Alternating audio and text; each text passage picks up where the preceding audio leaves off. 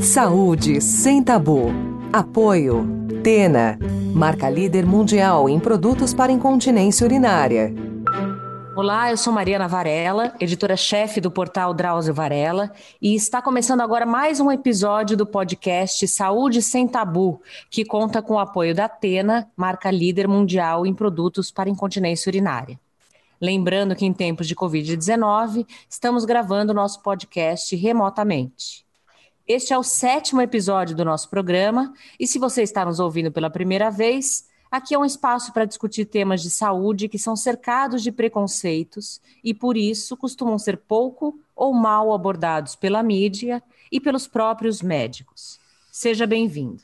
No sétimo episódio do Saúde Sem Tabu, a gente vai conversar sobre um tema ao qual não estamos acostumados a prestar muita atenção: a saúde mental das pessoas com mais de 60 anos. É comum acharmos normal que as pessoas mais velhas se sintam solitárias, entristecidas, sem vontade de fazer as atividades que antes lhes davam prazer.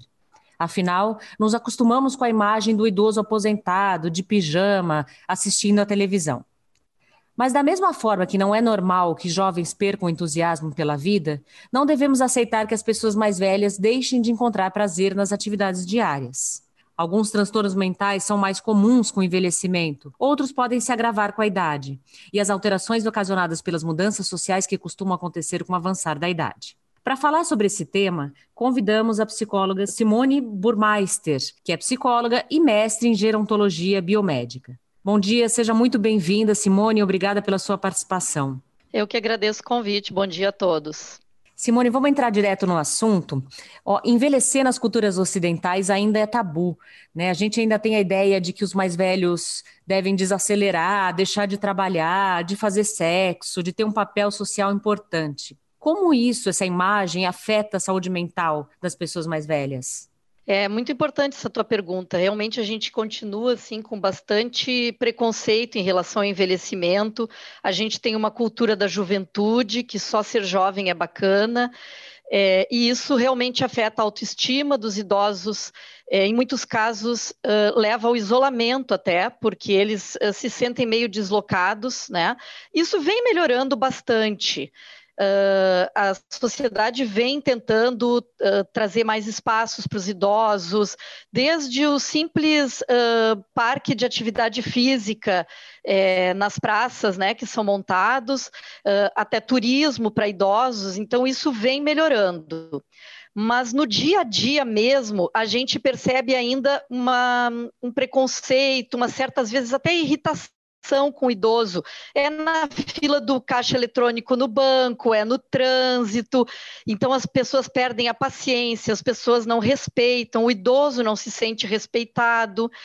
Eu percebo, por exemplo, um, alguns idosos com vergonha de entrar na fila especial do supermercado, por exemplo ou até mesmo não só vergonha, mas eles mesmos sem paciência. Ah, essa fila dos idosos anda muito devagar, os velhos são lentos, quando eles próprios estão falando deles.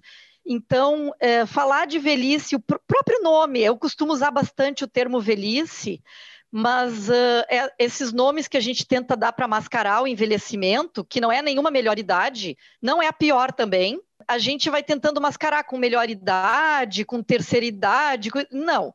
Eu, eu sou da opinião de que a gente realmente tem que chamar de idoso, de envelhecer, de velhice, e, e começar a tratar isso com naturalidade, porque todos estaremos velhos em pouco tempo, né? Pois é.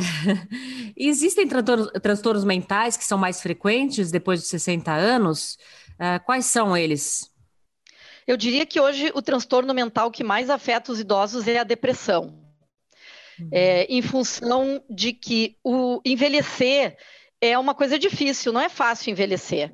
Uh, tem uma frase que diz, foi algum autor específico que agora não vou lembrar, que diz que envelhecer é para os fortes, né? Porque a velhice traz sim uma série de mudanças e elas são difíceis de serem assimiladas porque em geral elas não vêm assim uma de cada vez, né, numa caixinha bonitinha, organizada. Então a pessoa se aposenta ao mesmo tempo que os filhos estão saindo de casa ou saíram recentemente. É, é, começa uma série de perdas, muitas vezes falecimentos de familiares, pessoas próximas, são cunhados, irmãos, primos, amigos, pessoas que são a referência, que falam a mesma língua, que têm os gostos semelhantes.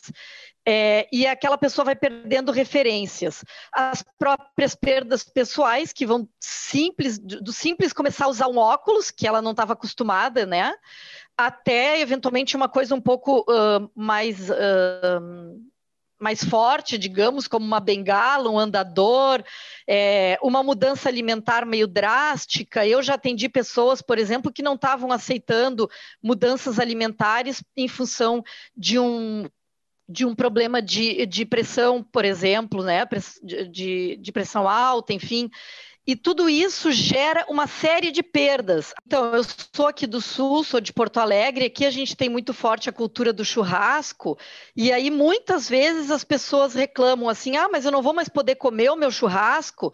Vai, vai poder comer o churrasco, mas é com a carne magra, é, vai ter que escolher ou o churrasco, ou a cerveja, ou a sobremesa, as três coisas já começam a ficar uh, pesadas demais, não vai poder comer o churrasco na janta, muitas vezes o pessoal faz jantas para se encontrar, então essas pequenas perdas é, vão fazendo a pessoa perceber que sim, ela está envelhecendo, ela vai precisar fazer mudanças na vida, adaptações, e isso gera uma sensação de perda um certo sofrimento que vai acumulando, que vai trazendo tristezas e que pode levar a uma depressão patológica se não for bem cuidado já desde o início, né? Como qualquer outra doença, se a gente não pega do início, fica mais difícil de tratar. Sim, e como os parentes e os amigos de uma pessoa que está envelhecendo podem, podem ajudar nesse processo, né? Nessas mudanças, nessa adaptação à, à nova fase da vida e evitar que ela se isole depois de uma certa idade? É mantendo o convívio social, é, estimulando a pessoa a seguir participando de tudo, é promovendo as adaptações junto. Bom, se eu vou fazer é, um evento que eu vou ter idosos, então eu também tenho que pensar que é, talvez eu não faça mais aquela comemoração à noite, eu vou fazer no almoço para que todo mundo possa participar. Não que os idosos não possam sair à noite, longe disso. A gente tem hoje assim os bares cheios de pessoas idosas, a gente tem eles frequentando todo tipo de festa, mas assim que a família possa ao longo desse envelhecimento e proporcionando essas adaptações. Uma questão que a velhice é bastante complexa é a diversidade. A gente vai ter idosos de 60 anos já parecendo adoentados e fragilizados, é uma minoria, certo? E assim como a gente vai ter idosos de 90 extremamente ativos e que tu não percebe que tem 90. Então, a gente percebe na, eh, nas pessoas uma diversidade muito grande de envelhecer. Alguns com envelhecimento muito saudável. Hoje a gente já tem estudos sobre os super idosos que tem até um estilo de vida mais jovem do que muitos jovens, uma memória mais aguçada que muitos jovens, assim como a gente vai ter pessoas no início da velhice já demonstrando sintomas, algumas patologias, vai muito da qualidade de vida, de como a pessoa se uhum. alimentou ao longo da vida, de como ela cuidou da saúde. Então, uh, cada família precisa ficar atenta aos sinais independente da idade, não é porque o idoso está com 60, 70 ou 80, ah, mas só vou me preocupar com os meus pais aos 80. Não, tem que começar a olhar para si mesmo, quem está envelhecendo, e a família também tem que olhar para os seus envelhecentes e vendo uh, como que esses pequenos sinais do envelhecimento vão aparecendo, e respeitando eles e tentando fazer adaptações. Agora, muitas pessoas têm medo de perder autonomia, né? De dar trabalho para a família, para os parentes, ao envelhecer. E aí, por isso, elas não se queixam quando começam a ter sinais, né? Apresentar sinais de transtornos mentais. Como identificar esses sinais e esses sintomas dessas pessoas que estão envelhecendo e que, por algum motivo, não comentam, não, não contam para os familiares? É, isso é bem importante, principalmente a questão da perda de memória, as perdas cognitivas. Alguns idosos têm uma habilidade bastante grande de esconder isso, é, de disfarçar. Eles percebem que estão ficando mais esquecidos e vão disfarçando. É importante a gente diferenciar também o que seria uma perda de memória patológica e os esquecimentos naturais Uhum. É, existe um, um, uma lentidão maior, assim como a gente pensa no nosso corpo, uh, mais lento para caminhar, ou sem tanta habilidade, ou sem tanta elasticidade para fazer coisas como eu fazia antes, uh, o cérebro também vai perdendo um pouco essa elasticidade, vamos dizer assim. E aí vão acontecendo pequenas perdas de memória, lentidão de pensamento, é, aquela coisa de esquecer a senha do banco, uma necessidade de lembrar rapidamente alguma coisa. Mas isso uh, são processos que a gente vai se adaptando enquanto vai envelhecendo. E aí não é nada grave. Grave começa a ser quando os esquecimentos começam a pôr em risco a vida da pessoa.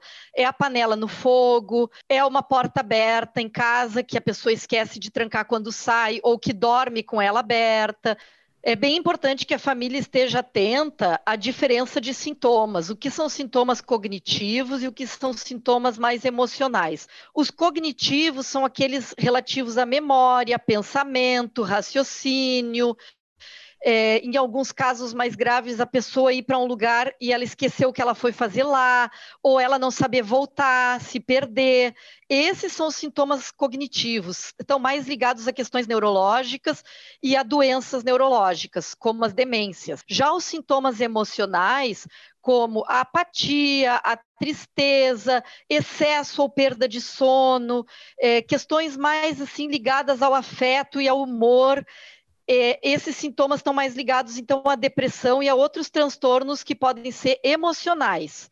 É importante a gente acompanhar a diferença deles, perceber no que, que é que o idoso está mudando mais, para poder é, até pensar num diagnóstico e levar para o médico para ser avaliado e poder falar bem dos sintomas corretos, né? Certo. Simone, quando começam a surgir é, esses sintomas de demência, ou mesmo de perda cognitiva, ou algumas limitações físicas, né, como dificuldade para se locomover, perda urinária e fecal, perda de memória, a pessoa pode ficar deprimida, isso pode influenciar né, na forma, na, na interação social dela. Como ajudar essas pessoas? Sim, isso é uma das grandes causas de depressão uh, nos idosos, essas limitações, porque eles geralmente se isolam por vergonha ou até por uma certa, vou chamar assim, de preguiça, né?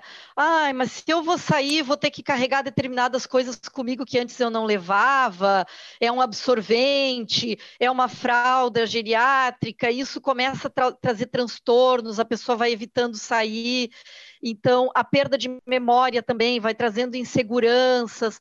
É importante a família e os amigos estimularem a manutenção da, dos contatos sociais. Se a pessoa já está com dificuldade de sair sozinha, que alguém leve, alguém busque, que ajude nisso, que a pessoa evite sair sozinha, mas que não deixe de sair, de encontrar os amigos, familiares, praticar atividade física que já praticava antes, algum esporte esporte, é, que seja o encontro do jogo de carta, que seja.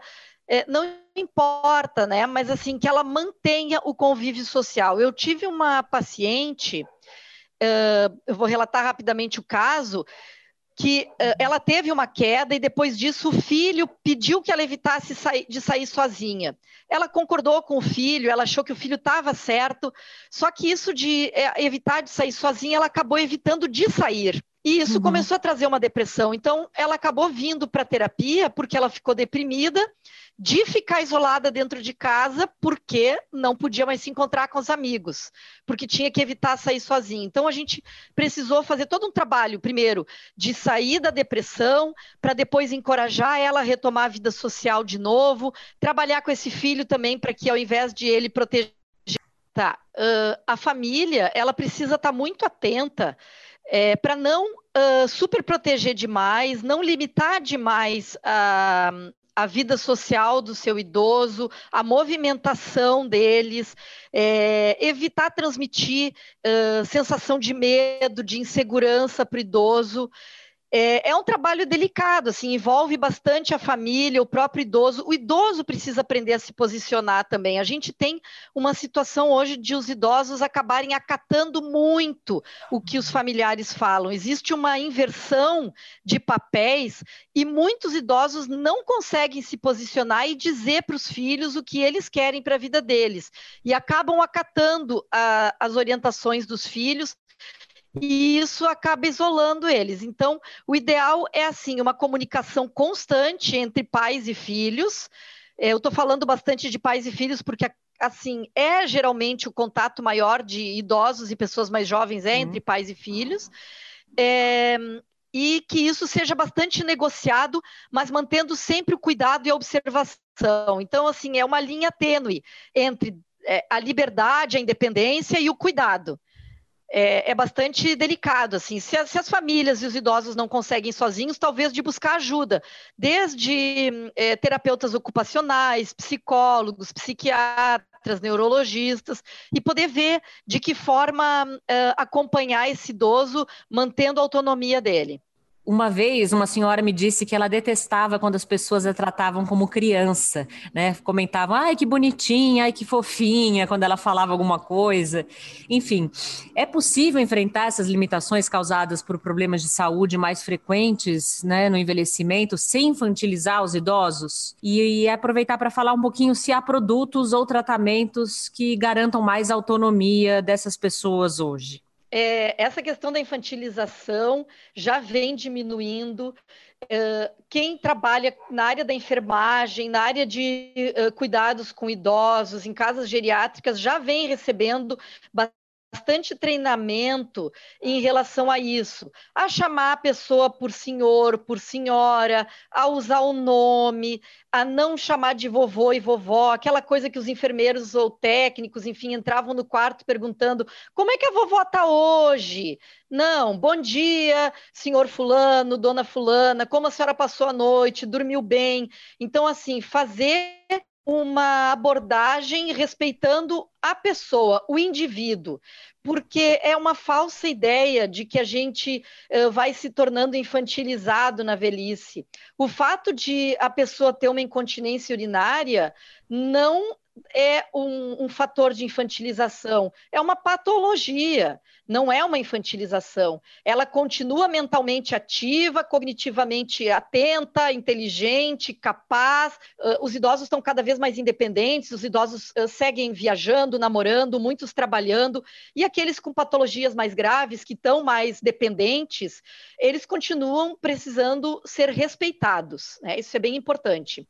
Com relação ao uso de equipamentos, de recursos que possam promover maior independência. A gente hoje tem uma gama grande.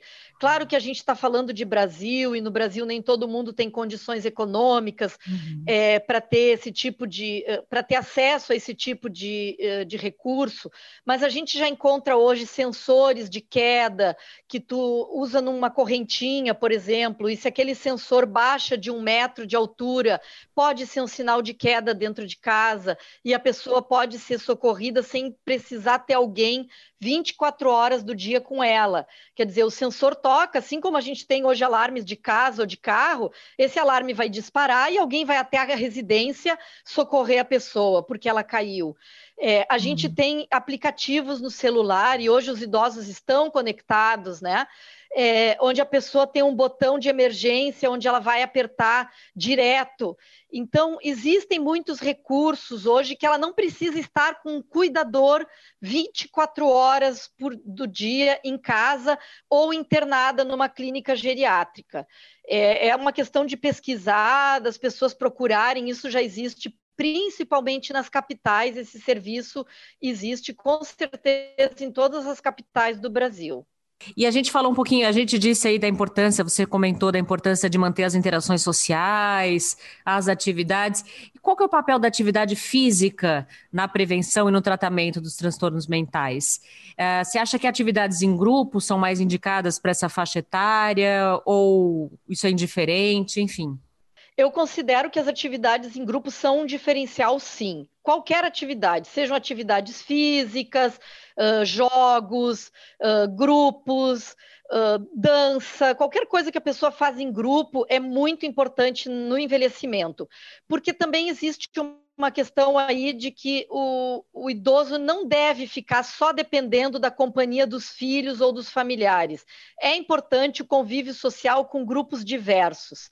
Mas se a pessoa não tem acesso a grupos por qualquer motivo, agora na pandemia a gente teve muitas essa situação do isolamento, a atividade, manter a atividade física é fundamental. É, atividade física é muito importante para tudo, inclusive para a memória, para o pensamento, para manter a, a, o vigor uh, tanto do, do corpo quanto da mente. E a gente viu muito agora durante a pandemia os fisioterapeutas, os professores de pilates, de atividade física, os personal trainers dando aulas por vídeo e as pessoas fazendo em casa. Ah, isso tem uma perda? Claro que tem uma perda, mas uh, é muito importante que as pessoas mantenham atividade física, mesmo que elas não possam fazer em grupo. É, o grupo ele traz recursos a mais, então a pessoa está lá fazendo atividade física, mas ela também está estimulando a comunicação, o bom humor. Então é, é uma interação social, emocional, afetiva. Então, é, agrega valor fazer em grupo. Ah, Simone, foi bom você ter falado aí da pandemia, porque minha pergunta é exatamente a respeito disso. Durante essa, né, a pandemia de Covid, muitas pessoas mais velhas têm tido de lidar com as dificuldades, né? Primeiro da ameaça, né, do vírus, que a gente sabe que causa um quadro mais grave nas pessoas mais velhas, e também dificuldade de se adaptar às restrições sociais. Isso as pessoas têm reclamado muito de solidão. Você tem notado isso também? Tem alguma forma de amenizar essa solidão causada agora pela pandemia? Olha, é, o começo da pandemia realmente foi muito difícil, porque o que se preconizava era o isolamento absoluto. Então, os filhos não estavam vendo os pais, é, tinha muito aquela coisa de largar as compras na porta, do idoso não sair nem para fazer as compras. Aos poucos, a gente foi criando recursos e adaptações, e hoje a gente já está vendo os idosos uh, saindo mais indo uhum. fazer as suas próprias compras com os devidos cuidados, usando máscara. Eu vejo assim que houve um processo de adaptação, afinal de contas a gente passou um ano já passamos por um ano de pandemia, né? Estamos vivendo durante um ano isso e foi possível fazer adaptações. Sim, é, eles sofreram muito e seguem sofrendo. A gente até vê agora entrevistas na TV daqueles que estão podendo se vacinar. Alguns choram emocionados com a vacina porque vão poder voltar às suas atividades, né?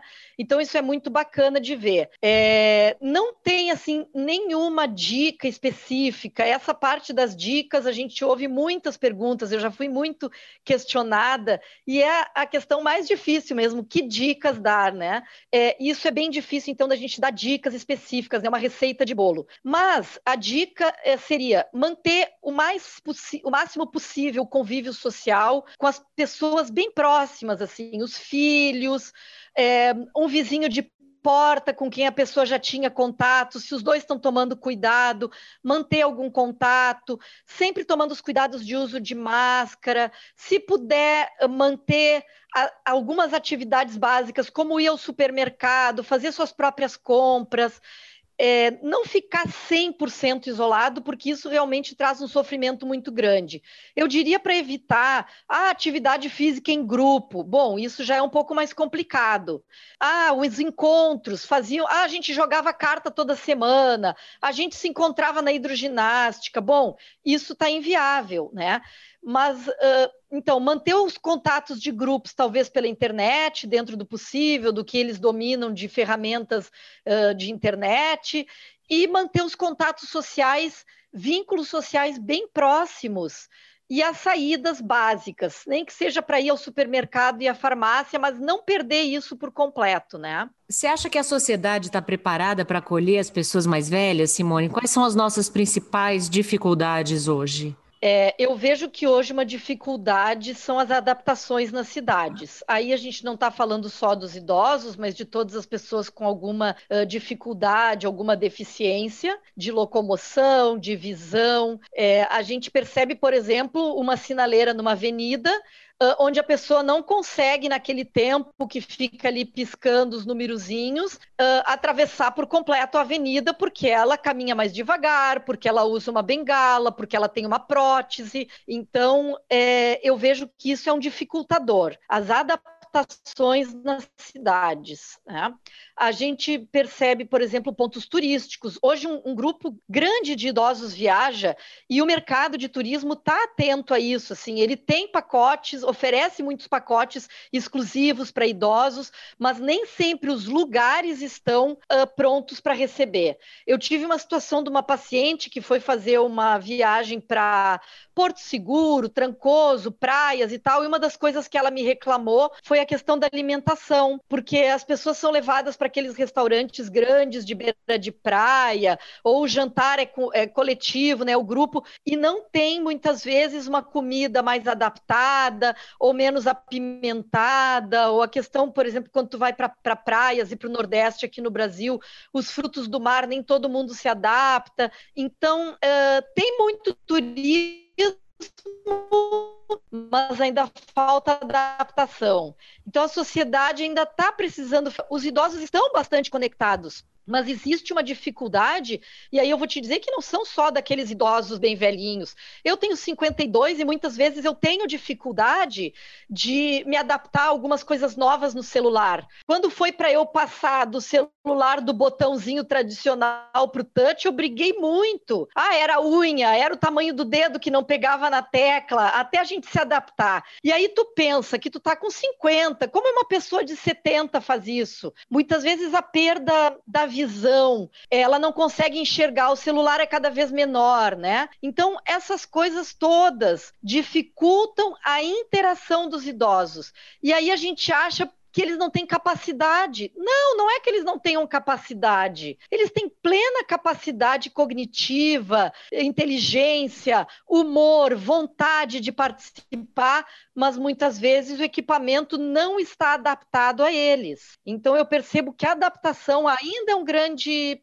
entrave assim para a gente poder integrar mais o nosso idoso em todos as, uh, os ambientes sociais. Para terminar, Simone, eu, você disse que tem um pouco de dificuldade de dar dicas, eu entendo, mas eu queria ouvir suas recomendações para quem tem mais de 60 anos e também para quem convive com as pessoas acima dessa faixa etária. Olha, eu vou aproveitar a tua pergunta para falar um pouco sobre a questão do excesso de medicação eu acho que uma das questões importantes é, no cuidado com o idoso hoje é o excesso de medicação. É, eles percorrem é, médicos diversos, que começa lá no cardiologista e vai até o psiquiatra, o neurologista, enfim, e, e, e a gente também tem a cultura da medicação muito forte, e, e isso acaba é, limitando muitas vezes o idoso é, a gente não cuida exatamente do emocional. A gente dá remédio para dormir, a gente dá remédio para ficar feliz, para diminuir os sintomas da depressão, mas a gente não vai e pergunta para esse idoso ou conversa com ele sobre o que realmente está afetando o emocional dele o que está causando sofrimento, por que ele anda isolado, por que ele está sozinho, o que fazer para trazer ele de volta à vida social, como envolver mais ele nas atividades uh, gerais, seja no clube, uh, nas, na, uh, no centro comunitário, onde for, né? com a família, numa viagem.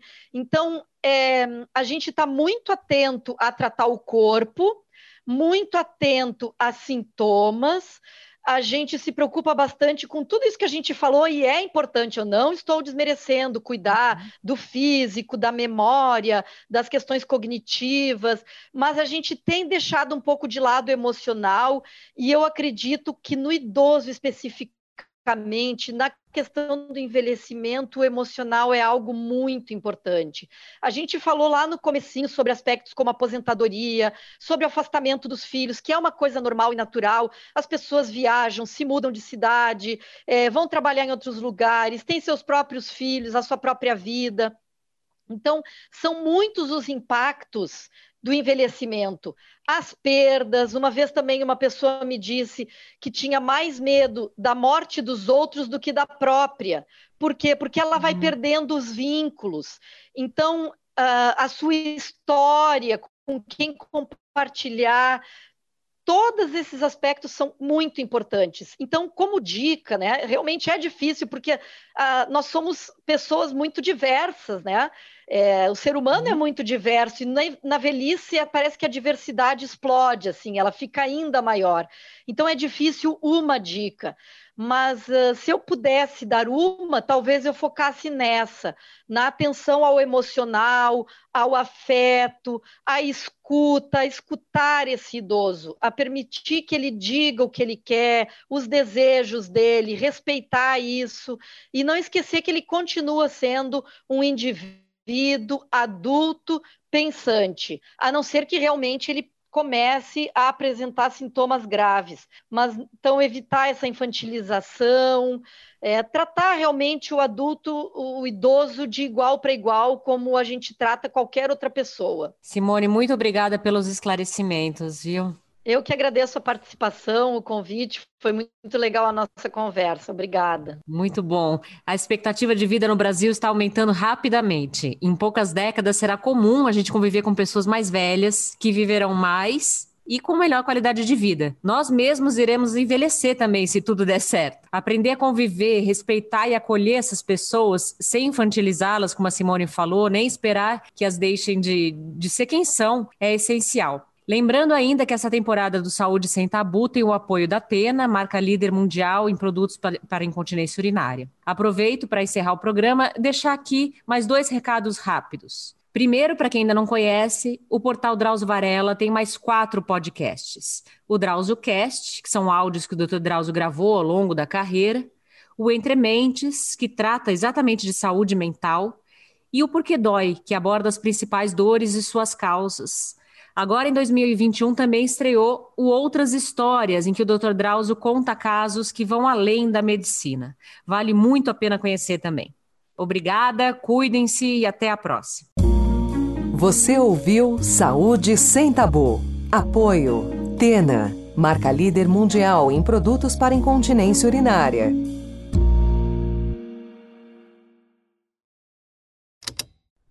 Esse programa foi editado pela Estalo Podcasts.